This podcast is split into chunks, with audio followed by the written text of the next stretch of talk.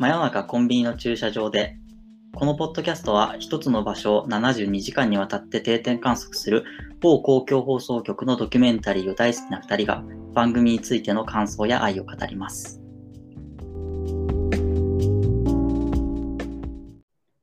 はい。今回は、ヤンキーインターン、俺たち今日からスーツ着ますということで、えーこれはですね、あの、人材紹介会社が開催している、このインターンシッププログラムなんですけれども、えっと、ちょっと名前の通り、ヤンキーインターンということでですね、その、まあ、本当の実際のヤンキーの人っていうのもあるんですが、それも含めて、こう、地方出身で、えー中卒だったり、高卒で、あの、一旦工場とかで働いたけど、やっぱなんかちょっと違くてっていう人たちが、こう、集まって、基本的には、こう、IT 業界の営業のスキルっていうのを、こう、インターンの形で、ま、身につけていって、ま、再就職していくっていう、そんなプログラムがあるんですけれども、それに3日間に、えっと、密着したものになってます。実際あのヤンキーインターンとは言ってるんですけど、本当にヤンキーの人たちばっかりっていうわけでもないですし、まあ、ヤンキーの人たちも当然その元っていう形で、まあ、今、まあ、公正というか、ちゃんと働こうという思いを持って、えーすごくこう熱い、えープログラムに参加している3日間になるんですけれども、えー今回山口さんどうだったでしょうか？これはあの、まあ、傑作選を、えーしばらく、えーはいあの本放送がないんで扱っていこうっていうところで、まあこのヤンキーインターンの会がいいんじゃないかっていう話を、まあ、したんですけど、まあ、理由はいくつかあって、その時期的にまあこれからその就職シーズンはいまあ、なっていくっていうので、まあ、時期性がいいかなっていうのと、あとはもう一つ、もう最高なんですよ、この回。すごい好きなんですよ、このヤンキーインターンの回。終始ね、やっぱりその意識もテンションも高いんですよ。そうなんですよ。あの、やっぱり、ヤンキーって、出てくるヤンキー、出てくる人たちがみんな素直なんですよ。そうですね。途中であの採用説明会みたいので、外からこう企業の人が来て、そのインターン生とかに向かって、会社説明会みたいなのやるんですね。でその会社説明会の社長も言ってたんですけど、やっぱやる気があって、情熱があって、素直で将来化けるかもしれないとか、うんうんうん。まじなんか頭がそんなにいいとか自分で思ってないから、変なプライド持ってないし、うん変化を生み出せるし、新しいことへの挑戦力があるとか、めちゃめちゃ褒めてるんですよ。褒めてますね。これもうめちゃくちゃいいのが、その給料は手取りで何万ですそうそう。で、うん3ヶ月に1回賞与が出ますって言うと、みんながすごい驚いた顔するんですよ、会場のみんなが。顔を輝かせるんですよ。そのね、やっぱ素直さが最高なんですよ。うんうん。もうそれに、別にそのなんか出る出ないとかそういうことじゃなくて、一つも疑いも別に3ヶ月に1回賞与っていうことを素直にめちゃめちゃ喜べる、その素直さが最高なんですよね。うん。本当まあ、ピュアで、うがった見方をまあしない、まあしないっていうとあれですけど、そういうのなく、本当に嬉しいとか、なんか欲も含めてですよね。だから、成り上がりたいという、その欲も含めて。これに忠実だっていうところが面白いですよね。なんかその意識が高くなりたいとか、うん有名になりたいとか、そういうのって、そのちょっとしたこう、まあ、邪念があるとか、いうふうにこう、なんていうか見ることもあるんだけど、ここまでその素直に、ストレートにね。もう、もう帰りたいんですみたいな、お金持ちになりたいんですみたいな、うん。やると、頑張れっていう気持ちになりますよね。いや、そうなんですよね。あそこまでストレートに伝えてもらえると、本当応援したくなるというか、うん、全然嫌な気持ちにはならないんですよね、なぜか。よ。だってめちゃめちゃこう、笑いながら、こう、やっぱ消火器巻きたかったから巻いたんですよね、みたいな話する沖縄の高卒の18歳とか最高じゃないですか。あの子いい、いいキャラしてますよね。いや、でもやっぱもう消火器は巻きたいと思わないっすよね、みたいな。うん、まあ、そりゃそうだろう、みたいな、ね。そうそう。いいんですよ。いや、本当にいいんですよね。うんなんか、なんかこう、まあ、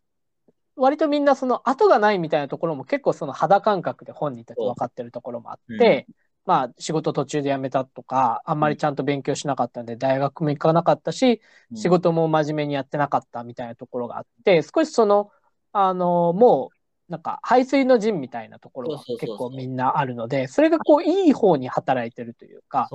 あだからここからまあ努力するしかないんだというか、うん。それでやってみようっていう前向きな子たちが多いし、周りもそういう形でどんどんこう、相乗効果で上がっていくから、結構こう、前向きな感じで全部こう回ってるんですよね、このインターン自体が。そうなんかやっぱり一回挫折してるんですよね、彼らは。うんうん。ヤンキーを高校とかの時にやっていて、まあ、ヤンキーじゃない人ももちろんいるんですけど、やっぱ追い強えっていうか、最強状態だったわけですよ、高校の時とかね。はいはい。はいは中い。学とかの時。だけど、じゃあ社会に出て工場で働くとか、まあその、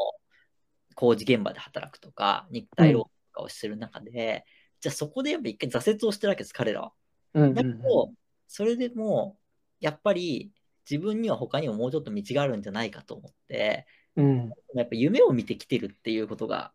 うんうん。あるんですよね。うんうん。で、その、だってお菓子工場で働いてた男の子が前半に出てくるんですけど、うん。なんか友達から誘われて、その、まあ、お菓子工場サボってて、で、そのまま行かなくなってう、んさすがにやべえなと思って栃木から上京してくるっていう、うんこのエピソードがめちゃめちゃいいじゃないですか。いや、すごい、すごいエピソードですけどね。こすごい話ですよ、それも。ううん。本当にね、いいんですよ。いや、いい。いいんですよね本当に。で、なんか、まあ、別にヤンキーだけじゃないとは言いながらも、こう、彼らの共通して出てきたワードで、その結構ダサいっていうのがあったんですよね。あうん、で、それがやっぱり、その、最初は、その、真面目に頑張るとかあ、、うん。みんなと同じことをやるっていうのが、なんかダサいと思ってたと。うん。だけど、よくよく考えていくと、まあ、その仕事行きたくないとか、お金がないとか、それを40歳とか50歳になっても言ってるのはダサいなと思って変わりたいと思いました、みたいな、結構言葉もあって、結構、その、ダサいかダサくないかっていう価値観にすごく重きをも置いてんだなっていうのが、すごく分かったんですよ。うん、今の自分のこの状況はダサい。ダサくない。で、ダサくなりたくないからこうするっていうのがあって、なんかそこが彼ら、彼らのって一括りにするわけじゃないですけど、まあ、若い世代も含めてのちょっとその価値観なのかなっていうのは少し思いましたね。うん。その、ダサいダサいかダサくないかのその価値基準うん。で、まあ、何をロールモデルにするかっていうか、そうそうそう。によるじゃないですか。うん。で、それが、やっぱり、彼らの世代からすると、ずっと地元で威張って、で、はいヤンキーだった人たちを見てる世代だと思うんですよね。うんうんうん。だからちょっと上の先輩とかは、ずっと地元で、それこそマイルドヤンキーって言われている世代ですよね。まさにそのずっと地元にいて、で、でまあ、彼らがついていたような仕事について、で、子供を作って、そのまま地元にいてみたいな。うんそういう人たちを見て、じゃあやっぱそうはなりたくないというか、うんに思って出てきてるっていうところはいはいはい。があって、そのヤンキー、マイルドヤンキーのこうネクストステージに行ってる感じがありますよね。そうなんですよ。あの、えまあ分かりやすくインターネットでいろいろな情報が可視化されて、はい。あの、いや、別に中卒、高卒でも、その、働く仕事ってこれって決まってるわけじゃないよ、みたいな。うんそれこそその場所を変えるだとか、自分の経験を変えるっていうことで、まあ別に、あの、まあ、運もあるだろうけれども、こういう風な道もあるよっていうのが、まあ、インターネットとかで可視化されてきて、世界がこう、多様になっていくと、ね。その人たちの目線の中で。そうなると、あ、じゃあこの選択肢取ってみようって思う人たちが増えてきていて、まあそれがもう本当に都会の方の、その、まあ IT とかそういうベンチャー企業でやっていくっていうところとして、こう、うまく経済的に組み込まれていて、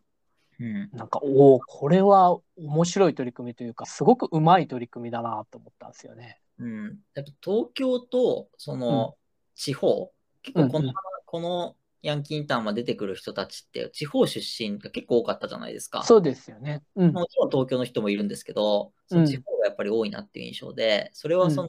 地方と東京の精神的距離が近づいてきてるんだと思うんですよね。うんうん。その上で、でも彼らは別にインターネットによって情報がこう、いろんなとこで均等に取れるようになりますと。うんただ、彼らはやっぱりそれを見た上で上京してきてるわけですよ。はいはいはい。そこが結構肝だなと思ってて。うん。やっぱりそういうその仕事だったりとか、学ぶとか体験するとか、うんそれこそ環境、そういう環境みたいなのは、やっぱりこうまだまだまだ地方とやっぱ東京って差があって、うん。でもそれの入り口をちゃんとインターネットとか情報環境の発展によってできてるっていうのはいいことだな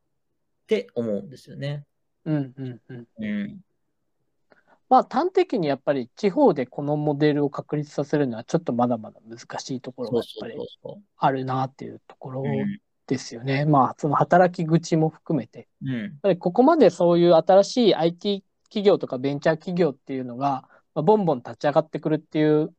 その土壌がないとうん。結構やっぱり難しかったりもするので、そうですね。そこがまあ展開できるのは東京しか今ないかなっては思うんですけど、うんまあそこも含めて、いわゆるその地方の人材が都会に来るっていうところの、そのチャンネルとしてはいいかなとは思っていて、うん。まあどうしてもそれでこう疲弊していって血が濃くなってしまってもやっぱ困るというか、その地方にいたままで。うん。そう、それこそそのマイルドヤンキー的な世界観がずっと再生産されていくじゃないですか。うん、それがやっぱりその地方の人材が東京に行って、もしかしたらこの後戻るかもしれないし、そういうところも含めて、その多様な価値観みたいなところを持って帰る可能性も結構やっぱりあるので、うんそういう意味では、その、そこのつながりとしては悪くないなっぱ思いますよね。これ、この回がですね、はい。僕が好きな理由として、はい。2日目の後半に出てくるうん。古川くんっていうのがいて、はいはいはい。古川くん、あの、新人研修の意気込み発表みたいなのが、その入って1日目の人たちが、1日目か2日目の人たちが、こう、なんで僕ら来ましたみたいなことを発表する、結構、まあ、基本的にこのヤンキーインターンって体育会系のノリなんで、そういう会があるわけですよ。はい。で、なんかお金持ちになりますみたいな人い,、はい。とかいろいろいる中で、古川くんだけこう複雑な家庭環境の話をし始めるわけですよ。そうですね。で、なんか家族みんなで毎日テーブル囲んでご飯食べるのが夢になってましたみたいな。そう、っていうのを語って、うん。で、それ語り終わった後にその職員の人から、なんかお前辞めようと思って送ってたんだよな、みたいに言われて、はいはい。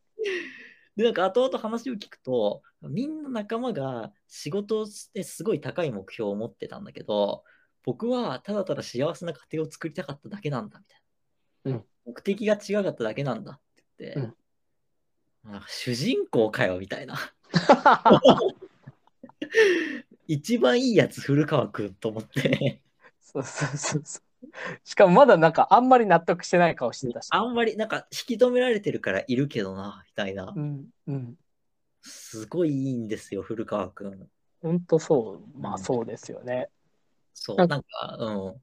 あの、いや、ヤンキーインターンって別にそういう、あの、成功したいですとか、お金持ちになりたいですっていう人だけが集まる場所じゃなくていいとは思うんですよね。そうそで、多分それをそう運営してる人たちもそれはそう思ってるからこそ、う。古川くんみたいな人も、いやいや、まだいていいんだよっていうところはすごく言ってるうんだろうし、で、もしかしたら、まあどうなったかわかんないですけど、彼もその後で、あ、そういうことじゃないんだなって気づけることも多分あると思っていて、まあ別に普通の幸せがいいっていうこと自体が否定するわけではなくって、うんまあそれがあっても、このインターンで頑張るっていうことを、まあ全然選択肢として選んでもいいんだよっていうことが、うんなんか気づければいいなとは思いますよね、この後。もう古川くんが幸せになれる世の中であってほしいなってすごい心底思いますよ。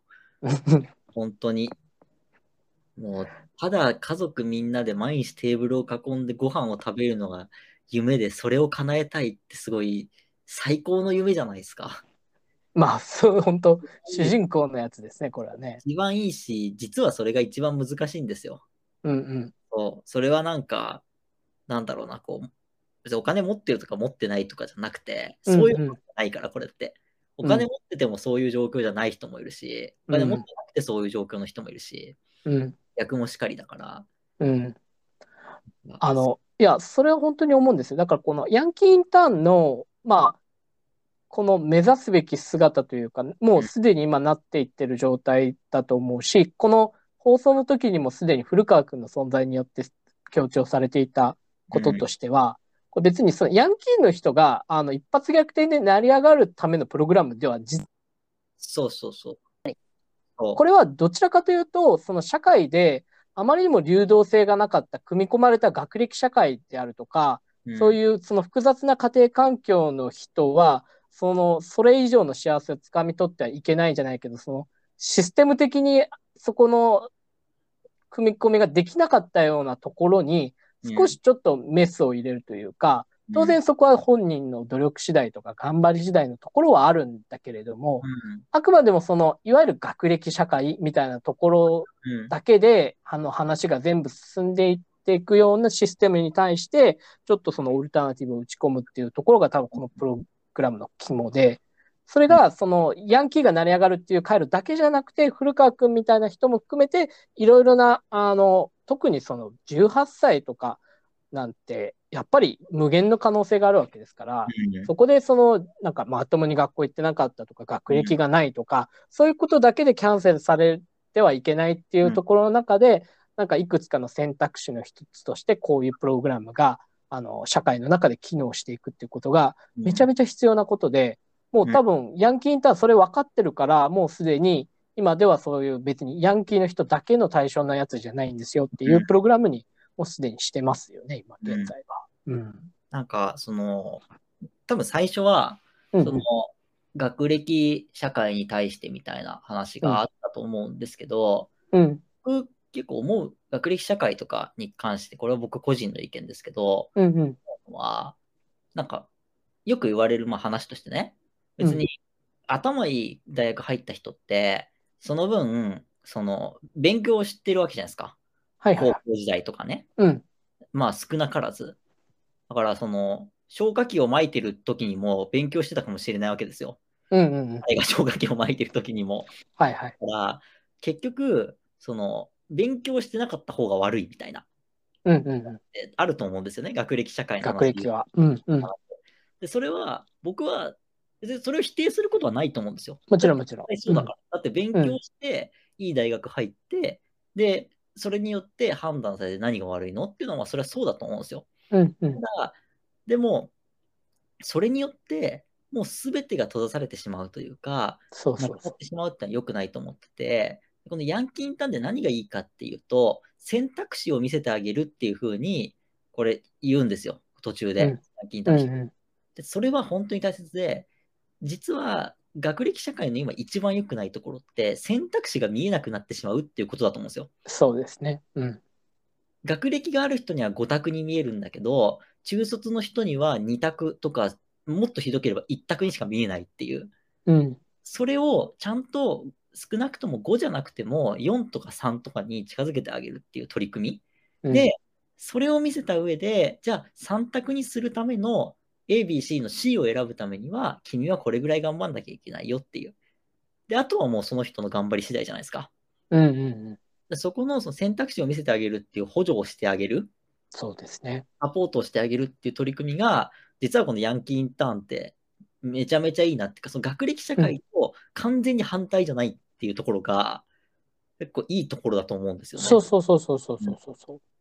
あの、だからすごい象徴的なのは最後の方に卒業する子で、はい。内定は決まってたんだけど、本当にやりたいことが見つかったので、うんそちらに向けて今、面接中みたいな子が出てきたじゃないですか。うん。で、それこそその子は、えっと、そのポジション自体は、結構その、まあ、大学卒の人とかも多く入るポジションで、うん難しいっていうことは分かってるんだけど、はい彼はそのヤンキーインターンの中でそういう選択肢があるっていうことを知ったわけじゃないですか。そで、それにチャレンジしてみようと思う。あとはやっぱり本人次第みたいなところもあるけど、そのために自分が何しなきゃいけないかっていうのを多分そのプログラムの中で一緒に話したりして、まあ、うんやっているだろうし、まあ、今後それが、まあ、実際に実現できるかどうかはちょっと別としても、えっ、と、本当にその選択肢を多分、そのプログラムを通して知ることができた。う。うん。多分、第一目標、ただ、その内定を取るとか、なんか、ただ、えっ、と、うん給給料がこんぐらいとかっていうところから、全然その自分のやりたいことみたいなところの、にまで昇格できてる、消化できてる自分を。っうん。ていうところが、このプログラムのその肝の部分なんだよなっていうのが最後に象徴的に現れてたなと思いまそうなんすねで。すよ。うん。本当にね、みんなその、別にみんなヤンキーじゃなくて、それこそ元海上自衛隊員とかも出てくるじゃないですか。うん。なんか、その人たちもみんな多分その別の選択肢を探しに来てるんだと思うんですよね。はい。自分、しかもその別の選択肢っていうのは、何かになりたいっていうぼやっとしたもので、まだ見えてない選択肢を探しに来てるっていうことうん。だと思うんですよね。うん。でそれがその今、本田さんが言ったみたいな、彼みたいにちゃんと選択肢を見つめられたっていうのは、実は内定が出るよりも、本当にこう、内定が出ることももちろんなんだけど、実はヤンキーインターンの目的としては果たせている。そう、そういう大事な部分っていうかね。うんそうなんですよ。やっぱそれがね、すごいこのヤンキーインターンのいいところっていうそうか、そう。で、そのすごいいいところなんだ、なんだけどっていうか、それが、あの、一見してわからないような、いわゆるその、ヤンキーインターンとか、なんかその朝礼をするとか、うんはい、みんななんかこう、すごく何百件回るとか、こう、量で攻めろとか、いろいろなんかこう、見た目の部分のパワーワードみたいなのが多すぎて、このヤンキーインターンの真の部分が、なんかあんまりこの実際の放送からは見えないという、実はそれがまた面白いところですよ。一つコミットしよう、コミットってやつでしょ？そうそうそう。全てにコミットしようってやつね。あれ見たら、え？って思う人は、そうまあ確かにいると思うんですけど、本質そこじゃないからね、このヤンキーインターン。エンジンを組んで、みんなで大きな声で最大のチャレンジをしようって叫ぶっていうことでしょ？そうそうそう。